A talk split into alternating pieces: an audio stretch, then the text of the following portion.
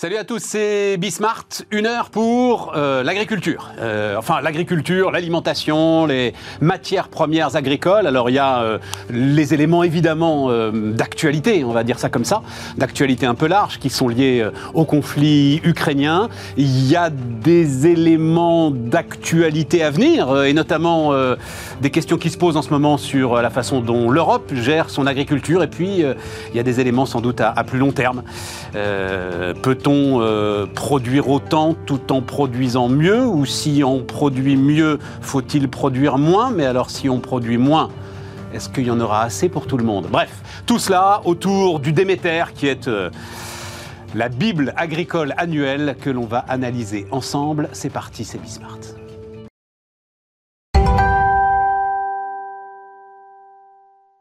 Et donc, autour de la table, Sébastien Abyss. Bonjour, euh, Sébastien, donc euh, directeur du club Déméter.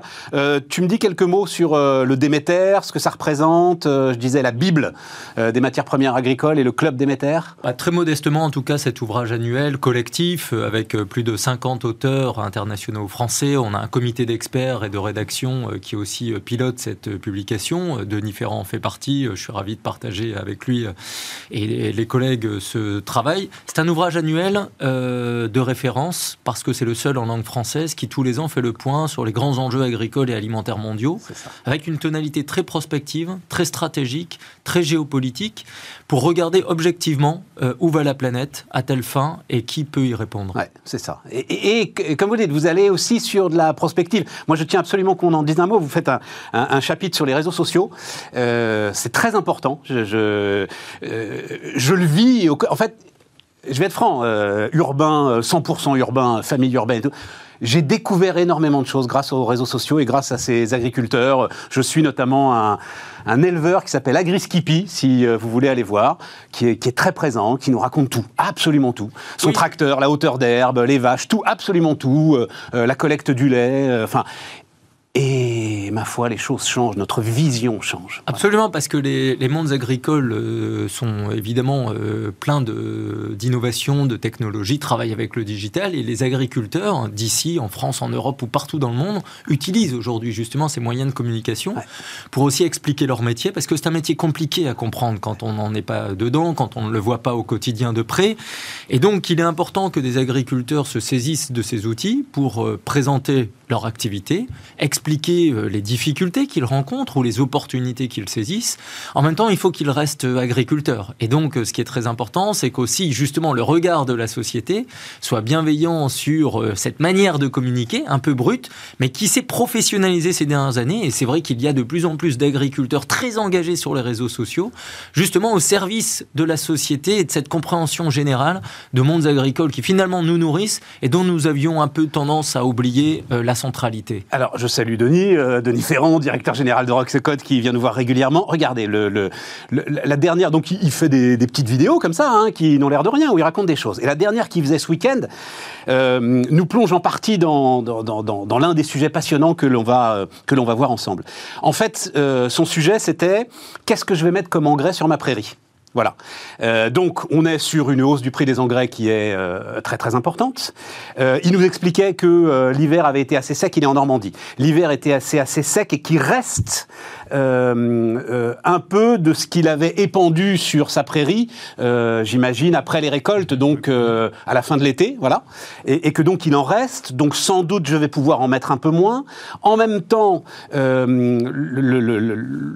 qu'il donne à manger à ses vaches, là aussi euh, est en augmentation, donc euh, il nous expliquait qu'il lui fallait des protéines, et voilà. Et on était là sur un agriculteur face à des choix. Euh, il nous donne les prix, il nous donne ce que ça va donner sur son compte d'exploitation. C'est absolument passionnant. Et des décisions comme ça, il doit en prendre tous les jours. Des décisions qui peuvent modifier radicalement derrière la production de lait et la production de ses vaches. C'est absolument passionnant. Oui, et je laisserai peut-être Denis commenter l'aspect entrepreneurial, mais j'insisterai sur cette dimension. C'est-à-dire qu'aujourd'hui, un agriculteur, c'est un chef d'entreprise qui, au quotidien, doit faire des choix, regarder le temps court, regarder le temps long, combiner les deux Regardez les attentes sociétales, regardez les politiques publiques, regardez les marchés internationaux, et évidemment ne jamais oublier le temps qu'il fait, puisque la météo reste absolument décisive. Et donc au quotidien, l'agriculteur fait plusieurs métiers. J'aime à dire que c'est un des rares métiers où précisément, sur une seule journée, vous pouvez en faire euh, toute une multitude. Et en fait, jamais vous ennuyer. En même temps, le travail est très compliqué parce qu'il faut avoir une vigilance de tous les instants, utiliser tous les outils modernes pour travailler, et justement rester dans cette logique entrepreneuriale. Ça veut dire aussi que les mondes agricoles ont besoin de rester innovants, pleins d'audace, être capables d'investir, libres d'investir et investir comme ils ont envie de le faire parce que ce sont des chefs d'entreprise.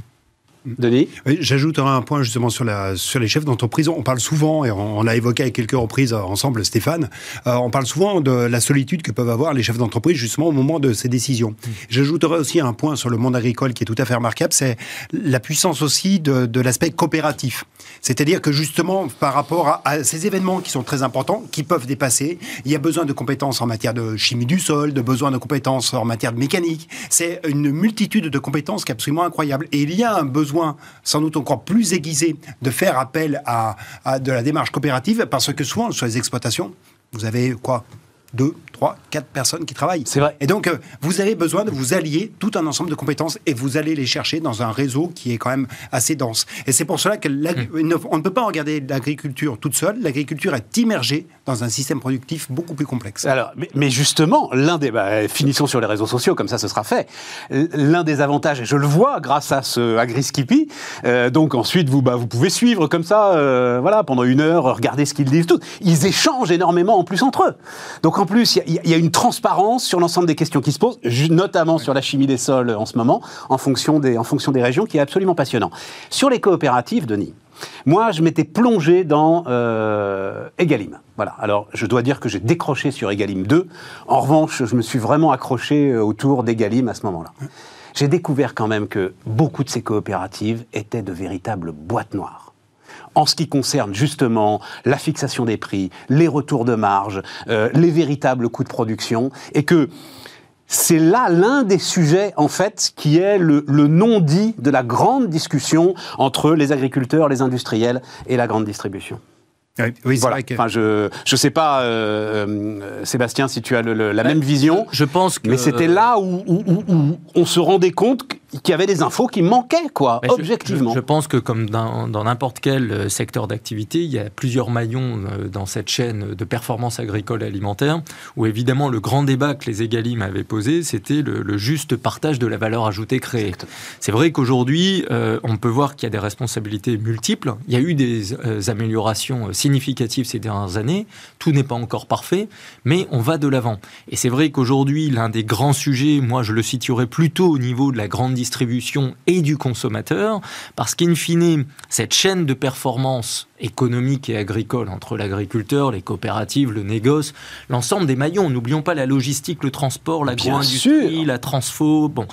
Mais in fine, on a une grande distribution qui a tendance à pressuriser sur des coups bas notamment pour rassurer le consommateur.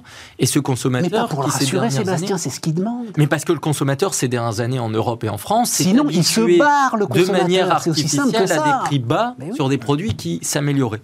Et donc, moi, je crois qu'aujourd'hui, le, curseur de l'attention euh, la, dans la décennie qui vient doit être de savoir combien de consommateurs sont en capacité financière de dépenser plus pour leur nourriture. Si nous n'avons pas les possibilités d'augmenter la dépense alimentaire par individu, il faudra trouver des moyens pour justement créer ce ruissellement économique et financier pour les mondes productifs, mais bien prendre conscience qu'aujourd'hui, la qualité de la nourriture française et européenne qui est proposée aux consommateurs n'est pas payée au juste prix. Et c'est ça la réalité sociale aussi et économique qu'il faut pouvoir dire sans tabou, mais qu'il est difficile de traiter techniquement. Alors c'est quoi la solution, euh, Sébastien? Des subventions? La solution, revenir à un système de subvention parce que, euh, euh, enfin, dans la question que tu poses, question fondamentale, il y a déjà la réponse. on peut être sûr, Denis, qu'en regardant aujourd'hui ce que paye le travail, sans doute deux tiers des salariés français, non, n'ont pas les moyens de payer beaucoup plus cher pour la nourriture, ou alors à devoir faire des sacrifices ailleurs. Donc c'est quoi la solution? Exactement. C'est vrai que c'est un équilibre qui est de nature macro à trouver. Euh, ou enfin, subvention. Euh, Les revenus des, euh, agriculteurs euh, qui sont souvent examinés dans le, le le disent bien. pour l'instant, on n'a pas le revenu qui correspond hmm. à l'intégralité du travail qui est effectué. Donc, alors, soit on croit au monde, au monde de la subvention, soit on croit au monde de la reconnaissance de la valeur de ce qui est associé.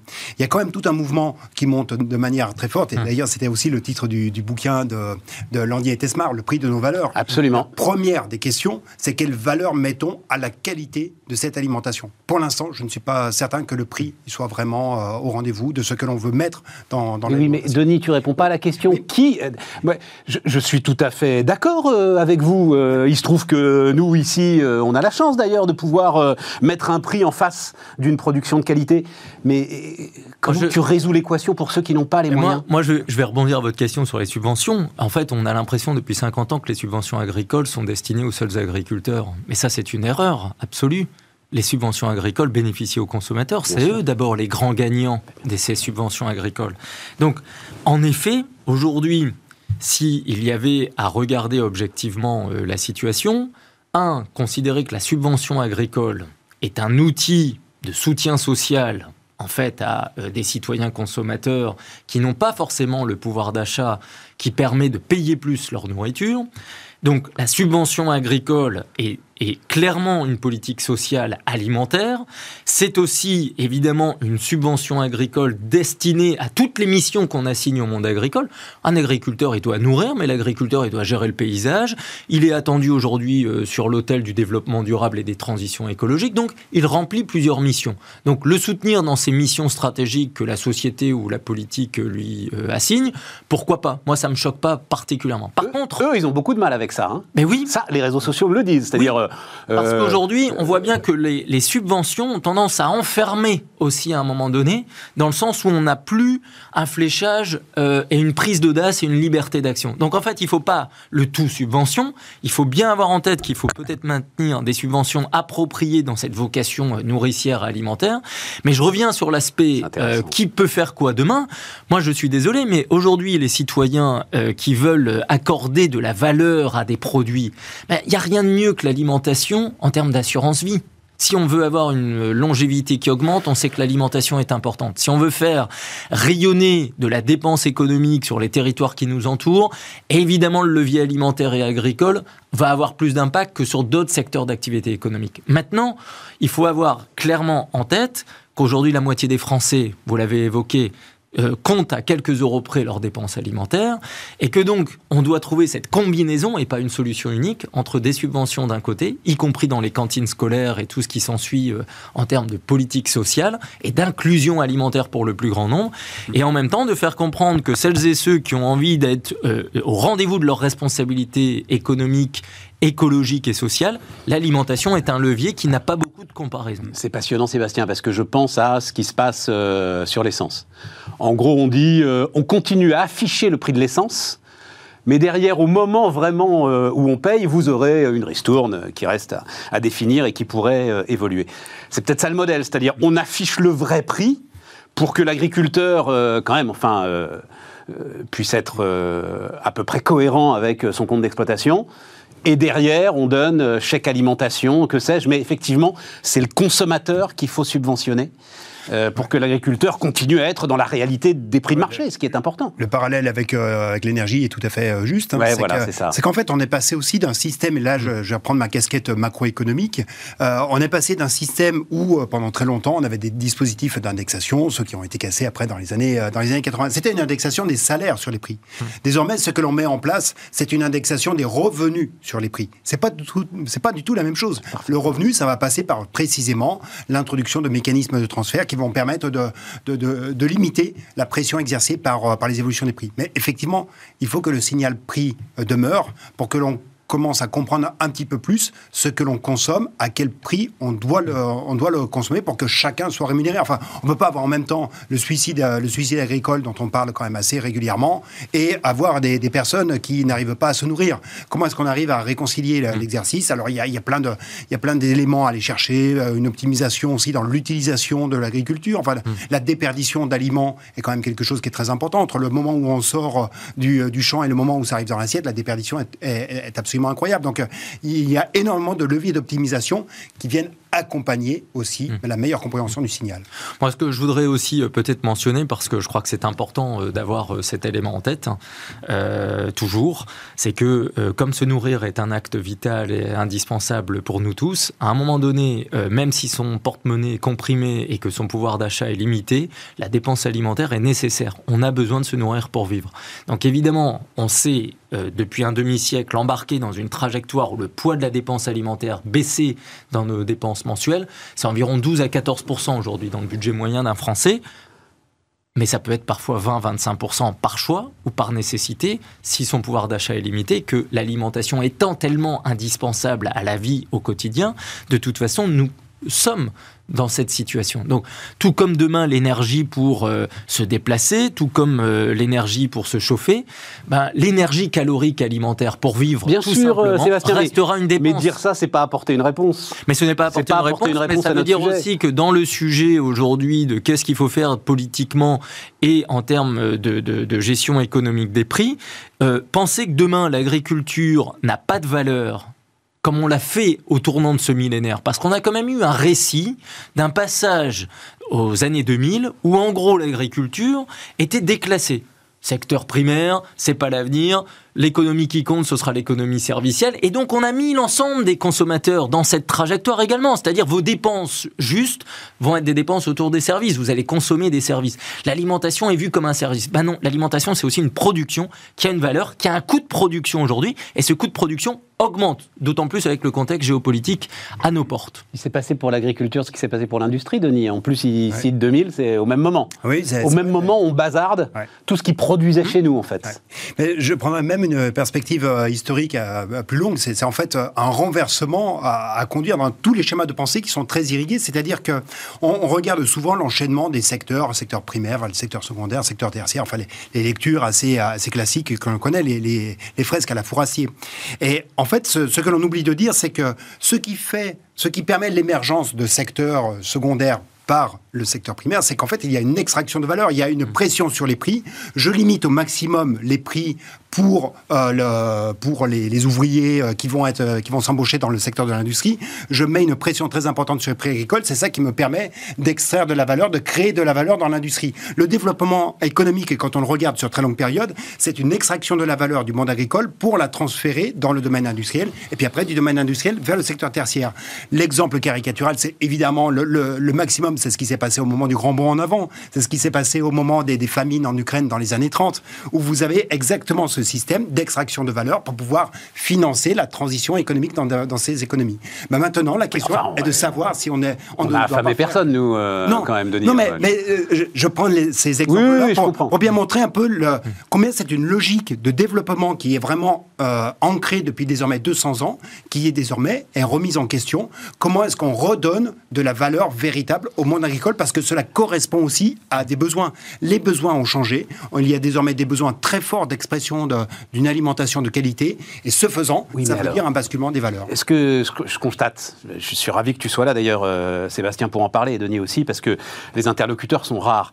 C'est alors le recul du bio important sur le lait, en l'occurrence, je reviens avec mon éleveur là euh, euh, sur les réseaux sociaux, alors que lui n'est pas, euh, ne, produit pas en bio, mais à un moment il a donné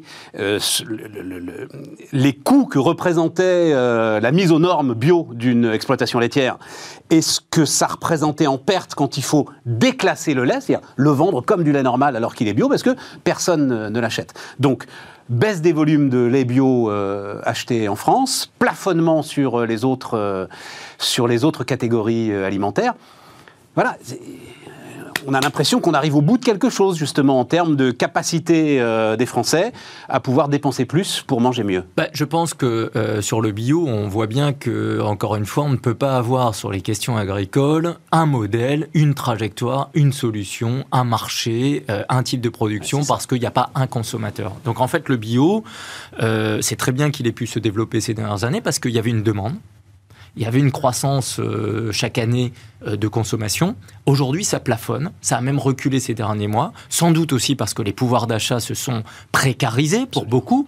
Mais on voit bien, et personne qui. Alors, ça avait commencé avant le surgissement de l'inflation. Oui, mais hein, justement, personne qui connaissait euh, la réalité euh, sociologique d'un côté des consommateurs et deux sur les réalités agricoles, des pratiques culturelles et des technicités qu'il fallait avoir, n'a dit demain, la France 100% bio, c'est la solution. Il y a peut-être parfois eu ce bruit, euh, penser que la moitié ou deux tiers ou l'intégralité de la ferme France devrait euh, devenir bio. En coût de production et en technique de production, euh, c'est compliqué. En volume, on baisserait drastiquement les rendements. donc là aussi, question, est-ce qu'on veut désarmer en termes productifs pour gagner en qualitatif, sachant que sur le qualitatif, en gros, à plus de 10%, maximum de dépenses alimentaires, les bio ne passent pas. Et en plus, on est sur quelques produits particuliers, les fruits et légumes, les œufs, le lait, vous enlevez ça, il n'y a pas grand-chose. Donc, on a un plafonnement. Ça veut dire aussi clairement, et dans votre question, je comprends euh, une autre demande, qui est est-ce qu'il faut, un peu comme dans l'industrie ou le textile, aller sur euh, la volonté de produire ici uniquement de la super qualité voilà. pour quelques-uns pour une minorité. Eh ben non, moi je m'inscris en faux contre la chanelisation de l'agriculture française. Tout le monde s'habille pas en Chanel, tout le monde ne mange pas des super produits. On voit même que les super riches aujourd'hui en France déconsomment bien manger pour les super riches de plus en plus, c'est moins manger. Donc attention aux équilibres qui sont en train de se redessiner. Il faut proposer une alimentation de qualité pour le plus grand nombre.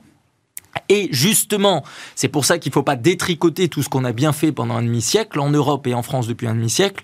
On a augmenté la qualité alimentaire tout en la, la laissant abordable pour la majorité des consommateurs. Le grand sujet aujourd'hui, et j'insiste, c'est que les coûts de production pour les, les mondes agricoles européens et français explosent parce qu'en plus il y a des surcharges réglementaires, il y a des coûts de fiscalité, il y a des coûts de production et qu'on a des consommateurs qui sont extrêmement volatiles qui parfois ont réclamé du bio et en fait se, rendent compte que ce qu'ils veulent depuis quelque temps, c'est des produits locaux made in France, et qu'en même temps, les mêmes consommateurs qui veulent des produits locaux ne veulent pas d'agriculteurs à côté de chez soi. Et donc, on a toutes ces contradictions en permanence. C'est pour ça que les réseaux sociaux sont importants, parce que le travail des mondes agricoles, de dire, je fais ça, je fais ça pour répondre à vos attentes, et en même temps, regardez dans quel, parfois, coin vous m'enfermez avec vos injonctions contradictoires, les mondes agricoles cherchent juste une chose aujourd'hui, c'est des points de repère pour avancer et quelques boussoles stratégiques pour se repérer. On pense furieusement à l'industrie. Hein. Si notre, notre, balance euh, commerciale agricole est devenue déficitaire, euh, Denis, c'est d'accord, hein, tu me le confirmes. Ce qui est, quand,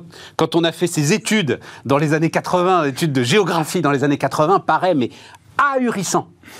Et ça, c'est euh, le résultat de euh, ce que décrivait Sébastien, c'est-à-dire euh, dans les années 2000, d'un laisser-aller général. Je me souviens qu'on parlait notamment beaucoup, puisque les Hollandais exportent quand même mm. plus de matières premières agricoles, enfin matières premières, non, matières transformées. enfin, plus de matières agricoles que nous. Alors oui, il y a les tulipes, il y a les roses, etc. Mais il y a aussi plus de porc, par exemple. Et donc, il n'y a pas eu d'unification, de, de, de, mise à niveau de l'ensemble de la structure agricole? Il y a aussi euh, l'explosion des demandes de, produits qui ne sont pas, euh, qui ne sont pas réalisés euh, en France. Il y a également le, les kiwis néo-zélandais. Le changement dans la, structure de consommation joue aussi fortement dans, dans cette dégradation du, commerce extérieur. Alors je crois qu'on être à peu près à l'équilibre. Mais on a raconté l'histoire des chips récemment. Hein. on envoie les pommes de terre en Belgique et on ramène les paquets de chips. Pour la même ah bah, question industrielle. Pour la même, question industrielle. Ce qui fait que tu es excédentaire dans ce cas sur l'exportation de tes patates, mais que. bah oui, enfin la valeur ajoutée. la valeur ajoutée il n'y a pas photo, j'imagine. Tu vois, la valeur ajoutée, c'est justement, c'est bien ce jeu de prix relatif. C'est ça qui est important. C'est-à-dire que c'est dans la mécanique globale de l'économie, qu'est-ce qui est, euh, où est-ce que tu fais véritablement la valeur? Quel est le, sur quel prix est-ce que tu, est-ce que tu vas jouer?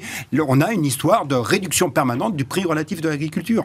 Et donc, bah, à un moment, euh, ça dépend aussi du périmètre que tu vas prendre quand tu mesures l'agriculture, mm. si tu prends en compte les produits alimentaires que tu réimportes, bien oui, tu te retrouves très facilement déficitaire. juste pour quand même euh, préciser, la balance commerciale agricole et agroalimentaire française reste excédentaire. Elle n'a jamais été euh, déficitaire depuis maintenant euh, plus de 50 ans. Allons bon. Elle a eu une si dégradation. Tu prends vin et spiritueux, en fait, c'est ça le truc. C'est ça qui te fait le. Mais, mais, oui, oui et non, parce que un, c'est grâce aux sûr de toi, produits Sébastien, liquides. confiance, hein. Oui, grâce aux produits liquides, grâce aux produits céréaliers, grâce aux semences, etc. Nous avons un certain nombre de produits qui équilibre cette balance, elle est positive elle a perdu, oui, elle a perdu en excédent par rapport à il y a quelques années, c'est-à-dire au lieu d'être à plus 10, 15, elle va être à 5 à 8 d'excédent.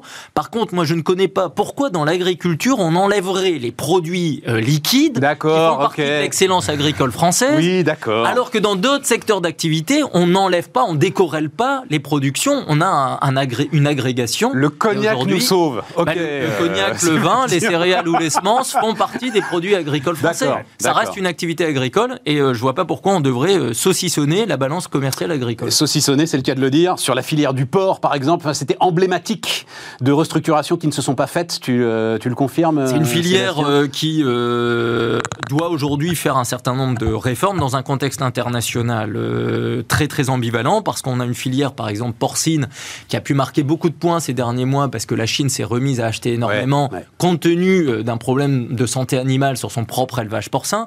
Et donc la filière porcine, elle est extrêmement vulnérable à ces à-coups du marché mondial, parfois porteurs, parfois au contraire déstabilisateurs. Et c'est vrai que c'est une filière qui a besoin d'un accompagnement important parce que c'est une filière qui est très dépendante en alimentation animale pour le bétail. On le voit aujourd'hui avec euh, l'impact de la guerre en Ukraine qui est euh, pour la ferme France agricole notamment impactant sur l'alimentation animale et pour la filière porcine. Ben justement, on va y aller dans la deuxième partie de cette émission et puis euh, on gardera aussi un petit moment quand même pour parler de l'avenir, pour parler vous parlez des insectes, par exemple. et des choses passionnantes, la viande végétale, enfin voilà. Euh, on va parler de tout ça, deuxième partie de l'émission dans un instant.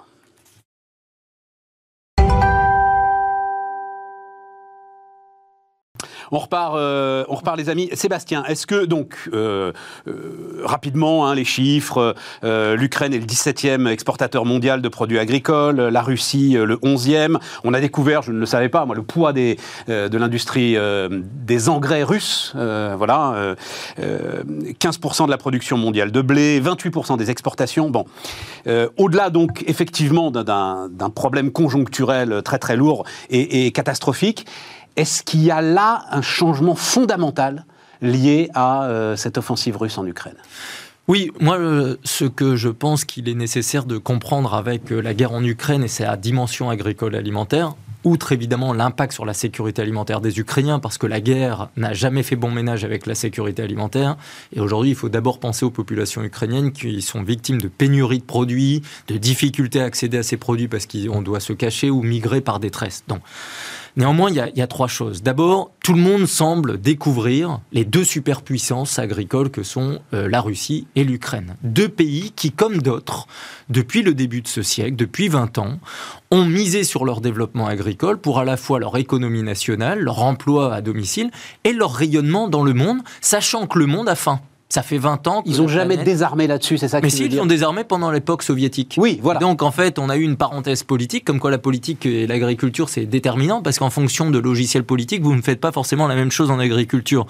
Mais il y a toujours eu des terres favorables à l'activité agricole, et depuis 20 euh, ans, en mer Noire, que ce soit Russie ou Ukraine, on a mis le turbo, on produit plus, on a investi dans la logistique, et comme on est capable de produire beaucoup plus que les besoins domicile, on exporte massivement. On exporte d'autant plus parce qu'encore une fois, c'est de l'économie il y a une demande.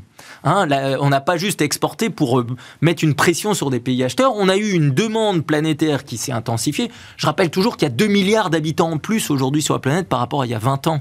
C'est 2 milliards de candidats à la table alimentaire tous les jours. Tout à fait. Si possible, même plusieurs fois par jour. Tout à fait. Donc tous les pays qui ont euh, eu la capacité de produire plus l'ont fait. C'est ce que j'ai appelé le réarmement agricole depuis 10-15 ans. À plus forte raison qu'en 2007-2008, la planète avait été secouée par des secousses euh, alimentaires et on s'était rappelé l'importance de ce secteur. L'Ukraine et la Russie aujourd'hui, vous avez évoqué les chiffres, c'est deux superpuissances exportatrices. Donc les marchés ont surréagi à court terme parce qu'on ne sait pas très bien ce qui va se passer euh, d'ici quelques semaines, mais aussi à moyen terme parce qu'on ne sait pas si l'Ukraine, quand bien même la paix demain reviendrait sur ce territoire, serait capable de produire l'équivalent de ce qu'elle produisait ces derniers temps, puisque l'agriculture a besoin de temps long. On est en train de semer aujourd'hui en Ukraine ce qui sera possible de produire et récolter l'an prochain. Cet inconnu-là, ajouté à l'inconnu géoéconomique, euh, réglementaire, voire réputationnel autour de la Russie, son agriculture et son marché mondial, euh, font que les opérateurs anticipent une difficulté euh, sur 24 euh, mois potentiellement de cette affaire ukrainienne à stade où l'on est. Mais Donc il y a des tensions court terme et long terme. C'est là où on prend la mesure du du côté euh, moyenâgeux de cette guerre, c'est-à-dire euh, on détruit des récoltes, euh, c'est moins de semences pour la récolte future, les hommes sont au front, peuvent pas travailler. Enfin, on a l'impression qu'on se retrouve en l'an 1000 Oui, et avec dans un euh, cycle euh, qui n'existait plus. C'est avec, impressionnant. euh, et avec un effet domino euh, sur le monde qui n'est pas le même selon les pays. Moi, je rappelle volontiers aujourd'hui, vous évoquiez le poids des engrais. On pourrait parler de- du tournesol, de l'huile de tournesol. On pourrait parler de, du colza. Ce sont des grandes productions aussi de la mer Noire. Si on regarde juste le blé, hein, ces deux pays, Russie et Ukraine, font 30% aujourd'hui de l'exportation euh, ça. mondiale de blé. Et euh, je m'amusais à regarder euh, ce week-end euh, en termes démographiques euh, l'impact. Vous avez aujourd'hui 27 pays dans le monde qui dépendent pour au moins 50% et parfois 90% du blé russe et ukrainien. C'est-à-dire que plus de la moitié de leurs importations de céréales proviennent de Russie et d'Ukraine. Ces 27 pays, au total, c'est 750 millions d'habitants. Donc vous comprenez qu'aujourd'hui, il y a dans ces 27 pays une préoccupation forte sur les incidences Et sur les marchés l'Afrique du alimentaires. Nord, euh, Sébastien. On a notamment l'Afrique du Nord, on a l'Afrique subsaharienne, on a des pays du Moyen-Orient, on a des pays d'Asie centrale, mais ces pays aujourd'hui vont connaître des difficultés d'approvisionnement céréalier et quand bien même ces flux seraient maintenus, ils vont se faire à un coût exorbitant puisque le prix est en train de crever tous les records. On est en train de crever le plafond, sachant qu'on était déjà sur une base très haute avant le conflit, parce que depuis deux ans, la mauvaise nouvelle, c'est que la pandémie de Covid a aussi intensifié l'insécurité alimentaire mondiale. Denis? Oui, J'ajouterais un, un élément, on en a parlé euh, déjà, le, le mot d'engrais. Euh, il y a aussi l'imbrication entre la crise énergétique et la crise alimentaire. Absolument. Les engrais, l'essentiel du coût de production de l'engrais, c'est du gaz. C'est ça. C'est ça qui. euh, J'ai découvert ça aussi. qui entre en ligne On a tous découvert ça. Tout à fait. Et euh, avec l'augmentation du prix du gaz que l'on a connu au cours de l'année dernière, il y a eu des arrêts de production, y compris en Europe occidentale, dans des, dans des firmes en, en Allemagne notamment, qui ont décidé de ne plus produire. Donc on risque de se retrouver avec, alors ce serait très intéressant de demander à, à- à- aux, aux- aux tweetos... tu Absolument.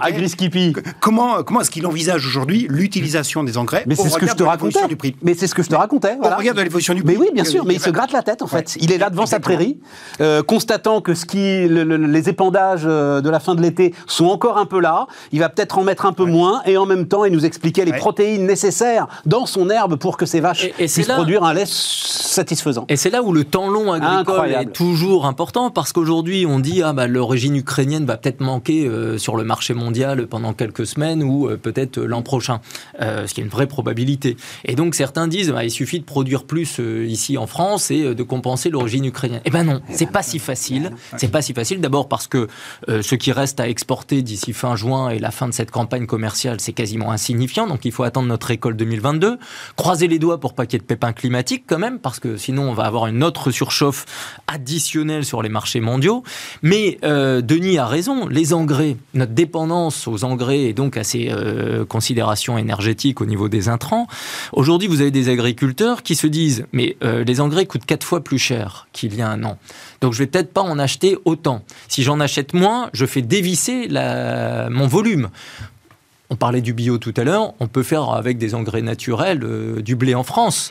Par contre, on divise par euh, 2,5, 3 euh, la quantité produite. Donc si on veut produire autant, pas faire défaut, voire même produire un peu plus, il faut pouvoir se donner les moyens de cette production. Et bien les moyens de cette production aujourd'hui, l'inconnu énergétique et l'inconnu sur le prix des engrais et l'usage que peuvent en faire les mondes agricoles aujourd'hui euh, pour savoir ce qu'ils vont mettre dans les prochains temps euh, en termes de quantité et à quel, euh, à quel volume et fréquence, eh ben, ça pose une vraie inconnue sur la capacité européenne et française de demain maintenir son niveau de production. Alors, euh, on, va aller sur la politique européenne, mais juste un mot quand même, parce que ça, c'est un.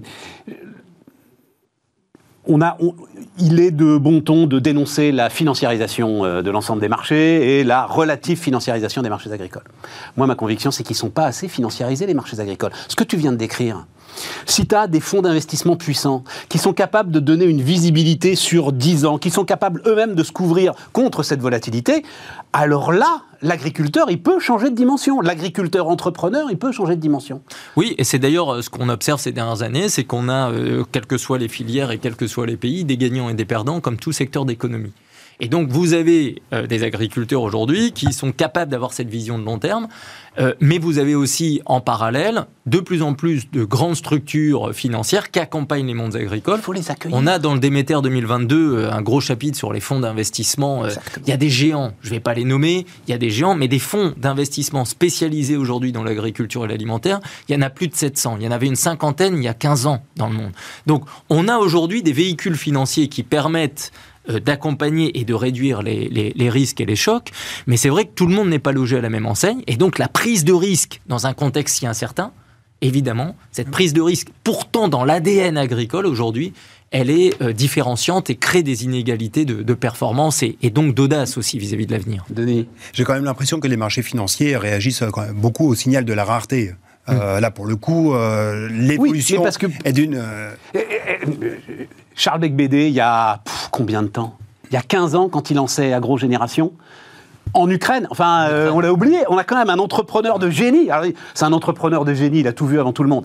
Il lançait AgroGénération euh, en Ukraine pour justement réveiller l'ensemble de, euh, de cette production qui avait été endormie par, le, par les kolkhozes et par l'époque soviétique.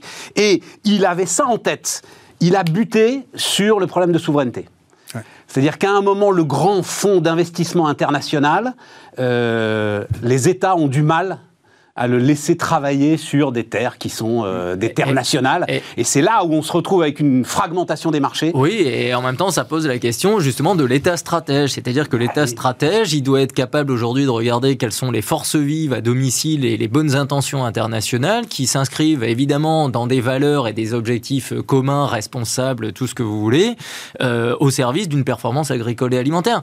Euh, moi, je, je, pense sincèrement qu'on va dans un monde demain où on va avoir de plus en plus euh, des NIMA, des non issus du monde agricole, qui vont venir et en agriculture et dans les mondes agricoles, euh, financiers, agro-industriels, etc., que si ces acteurs-là de l'extérieur, euh, extérieur au secteur ou extérieur au pays concernés, apportent justement de la performance, de l'investissement, de l'assurance par rapport à de la prise de risque, si tout ça s'inscrit dans des valeurs cohérentes avec les objectifs d'un État stratège, pourquoi pas La souveraineté, il faut jamais euh, oublier qu'en géopolitique, la souveraineté, c'est pas l'enfermement, c'est un État stratège qui est capable, avec Sauf que les politiques le vivent comme l'enfermement, tu vois, ah c'est ça le problème, Sébastien, et que là, ça vient en frontal. Denis? Euh, J'ajouterais aussi un autre point sur, euh, sur l'énergie, c'est aussi la stratégie par rapport à l'équilibre des, des usages des terres agricoles.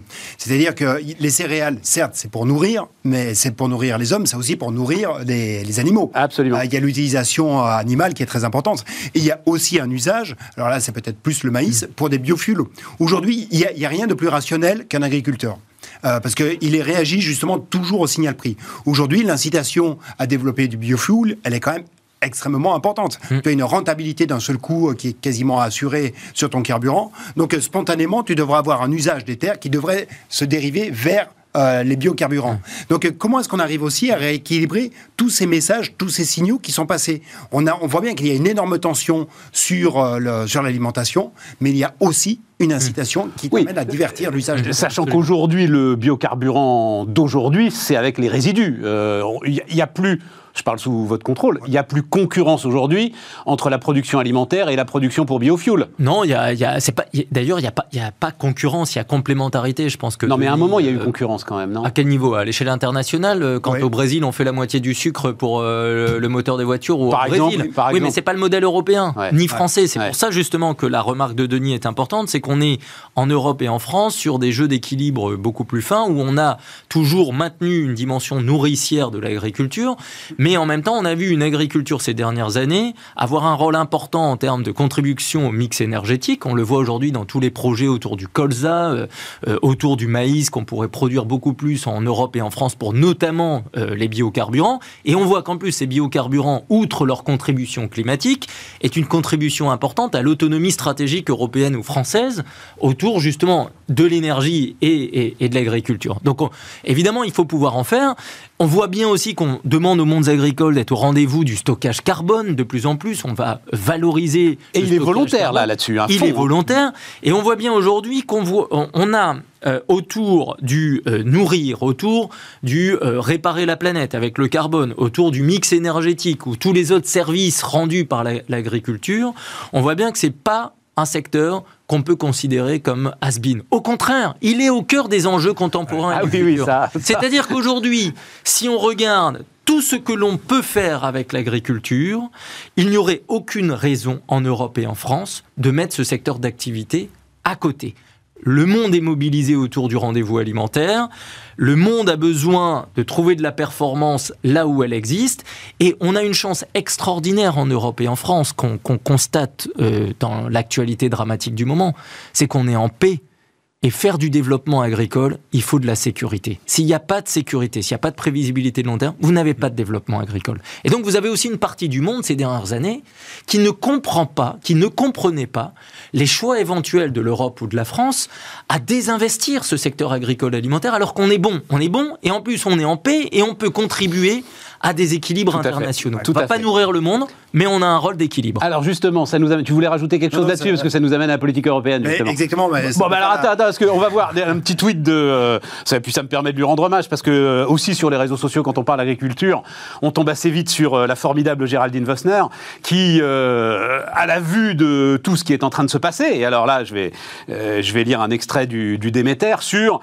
donc dit, il est temps d'arrêter, elle dit, cette folie du programme de la ferme à l'assiette. Donc, euh, programme en gestation, on va dire ça comme ça, euh, pour rester agricole, programme en gestation euh, à Bruxelles. Et donc, le Déméter écrit, ce programme de la ferme à l'assiette, donc qui vise à produire mieux, voilà, euh, recul de la production agricole européenne de 12%, augmentation des prix de 17%, recul des importations de 2%, euh, non, pardon, hausse des importations de 2%, recul des exportations de 20%, recul du revenu des agriculteurs de 16%, 22 millions de personnes supplémentaires en insécurité alimentaire. Quand on voit tous ces chiffres, Sébastien, donc, qui sont euh, dans votre bouquin, mais comment est-ce qu'on peut mettre un tel programme au point? Enfin, c'est assez ahurissant.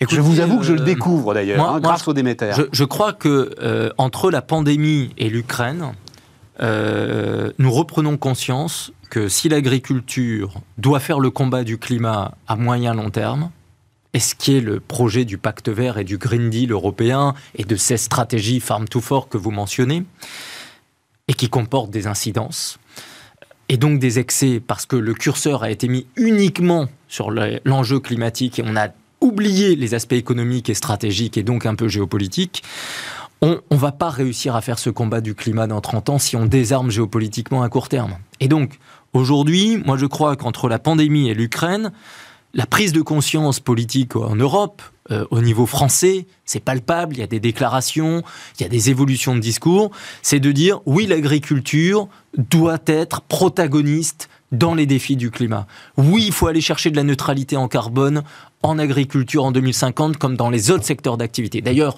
oui, oui, mais les autres secteurs d'activité font. Mais il faut réarmer en termes productifs et économiques. Voilà. Parce que si géopolitiquement on n'est pas bon, si on n'est pas capable de considérer qu'il faut continuer à produire et tenir compte d'un certain nombre d'enjeux internationaux ou à nos portes, on va pas s'en sortir. Donc c'est pour ça que moi, ça fait plusieurs années que je plaide pour l'Europe de la 2G.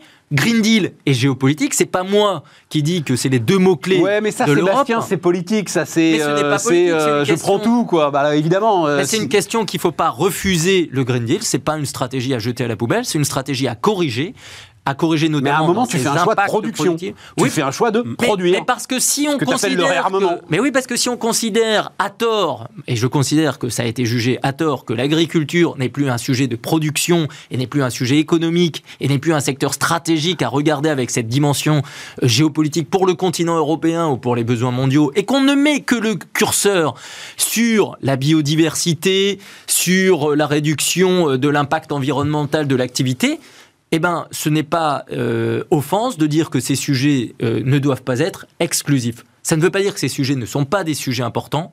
Le climat est un sujet trop sérieux pour le galvauder et l'agriculture doit être au rendez-vous des exigences environnementales et doit progresser demain sur cet agenda stratégique. Mais si elle n'est pas bonne sur son cœur de métier, et sur sa vocation première, elle sera pas bonne sur le périphérique. Denis? Euh, Peut-être que sur les, chiffres que tu as évoqués, Stéphane, il manque peut-être les évolutions des émissions qui serait associé, ah. pris dans un. C'est pas dans le Déméter. Pris dans un bilan. Oui, mais c'est dans le Déméter de 2023.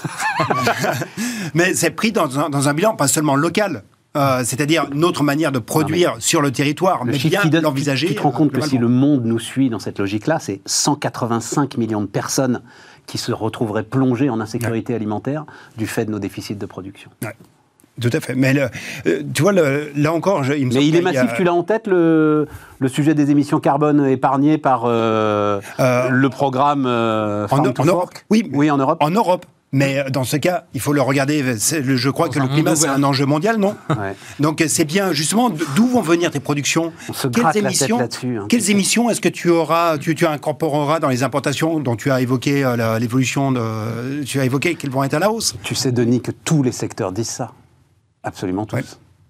Oui, mais tous disaient bien aussi qu'il y a une logique à produire là où tu es le plus économe aussi en CO2. Donc, euh, mm. comment est-ce qu'on fait, en, comment est-ce qu'on arrive à avoir une économie, euh, une agriculture qui est économe dans sa manière de produire en CO2 Parce que tu évites du trajet, parce que tu, tu as un usage peut-être plus pensé des terres. Il y, a, énormément de sujets qui viennent en, en, question. Et le parallèle qui me semble être assez important à faire, c'est un peu ce que l'on a imaginé pendant longtemps en termes de politique de défense. C'était les dividendes de la paix. Mm. Bon, les dividendes de la paix, on se désarme quand tu parles, Sébastien, de se réarmer du point de vue agricole, mais c'est exactement la même chose que l'on dit sur la défense en ce moment.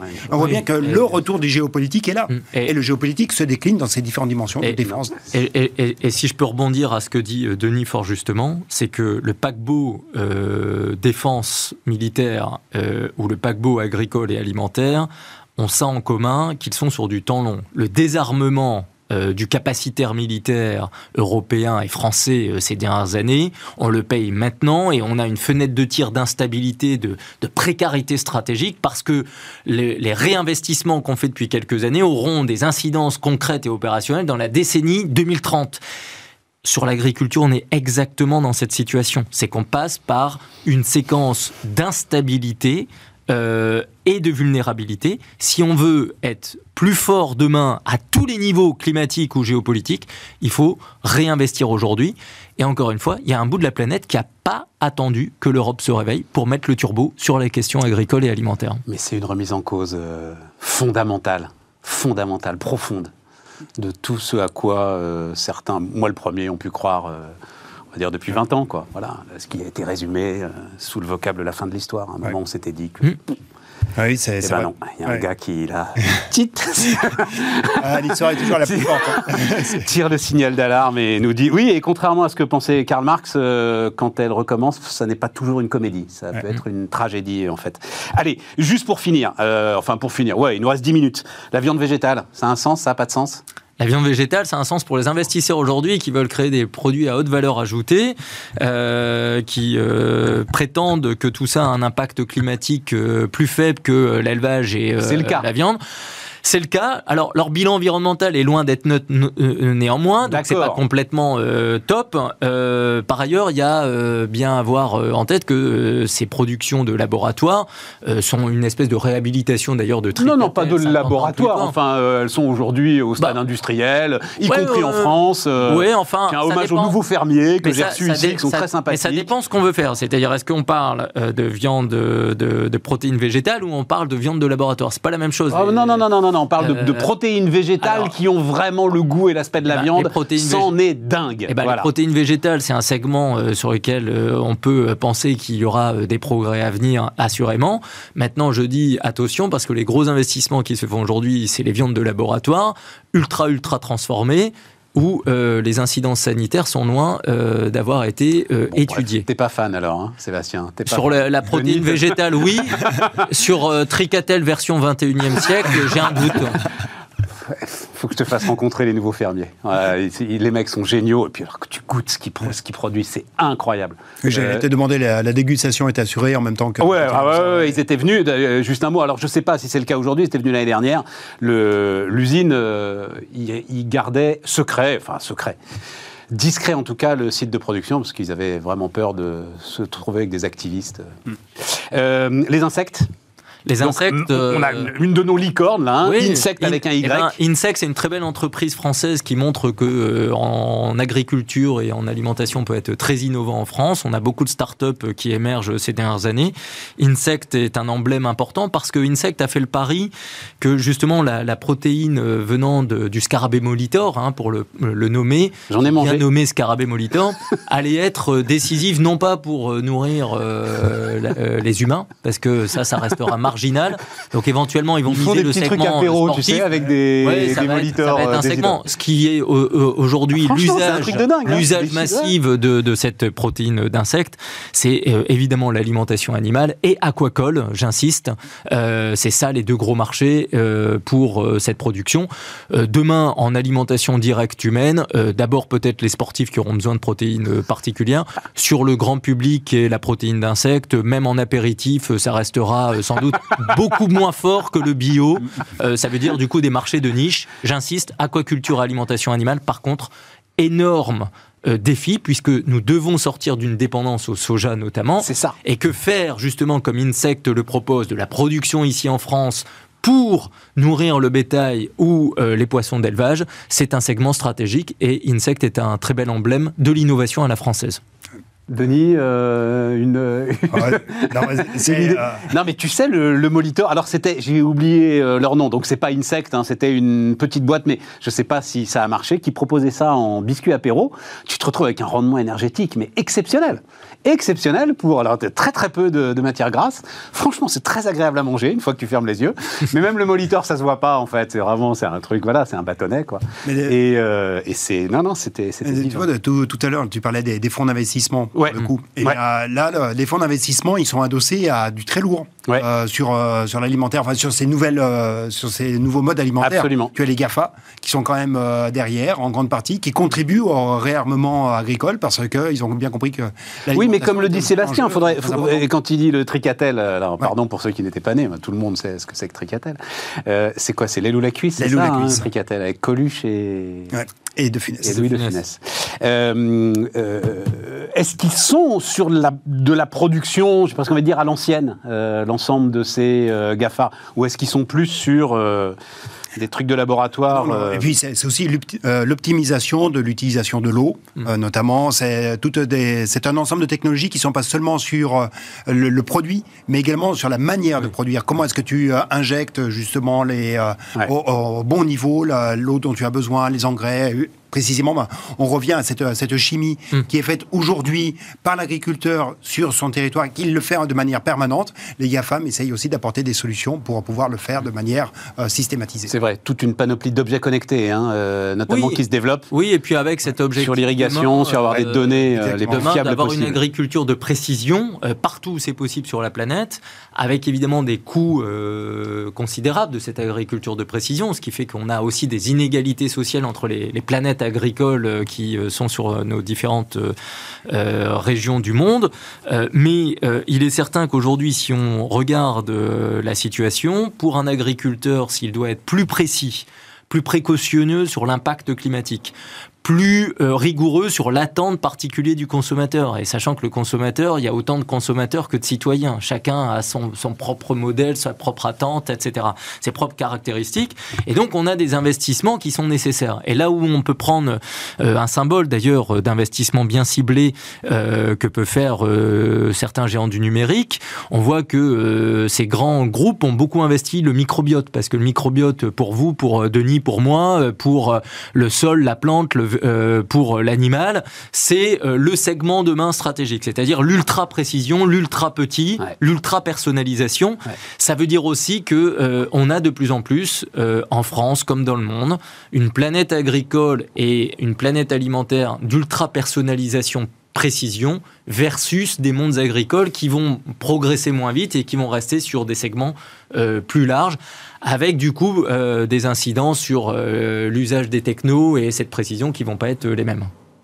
Ce monde est passionnant. Enfin, absolument passionnant. J'ai la chance d'être au comité de rédaction du Déméter et enfin à chaque fois, mais j'ouvre les yeux, c'est absolument incroyable quoi, ce que ce que l'on découvre. Mais j'ai en tête deux, alors start-upers, non, ils sont plus start-upers, enfin deux entrepreneurs investisseurs que j'aime beaucoup. L'un des cofondateurs de, de Vialet, qui a maintenant monté une boîte justement sur alors le recensement de l'efficacité des terres agricoles. Voilà, on va on, va dire ça comme ça par imagerie numérique. Et puis notre l'un de nos leaders du drone qui a basculé aussi du drone jouet, on va dire ça comme ça, vers mmh. le drone agricole, le drone professionnel et l'ensemble des, des, objets connectés. Dernier point, il reste trois minutes parce que tu insistes beaucoup là-dessus, vous insistez beaucoup là-dessus, l'économie de la mer aujourd'hui sous-exploité, vraiment sous-exploité, euh, l'économie de la mer aujourd'hui D'un point de vue agricole et alimentaire à l'échelle mondiale, non. À l'échelle européenne et française, oui. 90% des protéines aquatiques qu'on consomme aujourd'hui en France sont importées, c'est-à-dire que Certes, en fruits et légumes, on a la moitié qui vient de l'étranger. Euh, sur les protéines euh, de la mer, c'est 90%. Pourquoi? Parce qu'on n'a pas 90%, de ce qu'on consomme en termes de produits de la mer est importé. Oui, parce que on est euh, sur la pêche. C'est pas comme si on avait une euh, surface maritime. mais c'est tout, le paradoxe, c'est-à-dire qu'on est la deuxième puissance maritime du monde, mais euh, sur la pêche, je rappelle qu'on fait plus de la moitié de nos captures de pêche dans les eaux britanniques et que d'ici 2026, il y a un gros rendez-vous à prendre si on est sorti des eaux britanniques. Hein, c'est l'affaire Brexit, et donc on a cet inconnu. On a des volumes de pêche qui sont comprimés ces dernières années parce que le secteur de la pêche, comme le secteur agricole, doit vivre aussi des contradictions euh, entre les attentes euh, du citoyen qui à la mer ne veut pas avoir d'activité euh, industrielle, qui veut ne pas voir certains métiers valorisés et des procédures réglementaires très lourdes. et donc on a une désertion aussi des métiers de la mer. Et puis sur l'aquaculture, on était champion du monde dans les années 70. L'Ifremer avait développé la science, les techniques pour développer justement cette aquaculture qui, euh, qui a explosé à l'échelle internationale. Et en fait, on n'a pas développé l'aquaculture en France pour aussi des mêmes questions euh, euh, de confort paysager sur le littoral ou d'acceptabilité faible en zone terrestre. Si on veut progresser demain en termes de souveraineté alimentaire en Europe et en France, s'il y a un segment où on peut vraiment gagner des parts de marché et reconquérir un peu d'autonomie, c'est bien l'économie de la mer et les produits bleus. En plus, ça tombe bien, il paraît que les consommateurs veulent sortir d'une dépendance à la viande pour leurs protéines. Bah, les protéines de la mer, bien avant les protéines de l'insecte, pour l'être humain, seront euh, sans doute majoritaires à table. On va dire que c'est un peu plus naturel même que ma viande végétale. Exactement. même quand elle est faite par des entrepreneurs euh, responsables on retrouve les avantages comparatifs, hein, c'est toujours... Euh, mais on retrouve bah, toujours le même scénario quand même, hein, euh, Denis, hein, dans, ce que nous décrit sur la façon dont on a désarmé l'ensemble des secteurs. Tout à fait. Qui faisait notre force il y a 40 ans. Merci euh, Sébastien. Merci à vous. Merci Denis, merci de, m'avoir accompagné donc dans cette présentation. Allez jeter un coup d'œil, hein, le, le, Déméter 2022, voilà, et donc euh, le club Déméter, j'imagine qu'il y a des publications régulières du club Déméter. Euh, oui, on peut aller voir. Hein, oui, et le, et le, Déméter, c'est l'emblème annuel parce qu'un kilo de connaissances, ça prend un an quand même pour le produire. un kilo de connaissances, magnifique. Merci à tous et bonne soirée.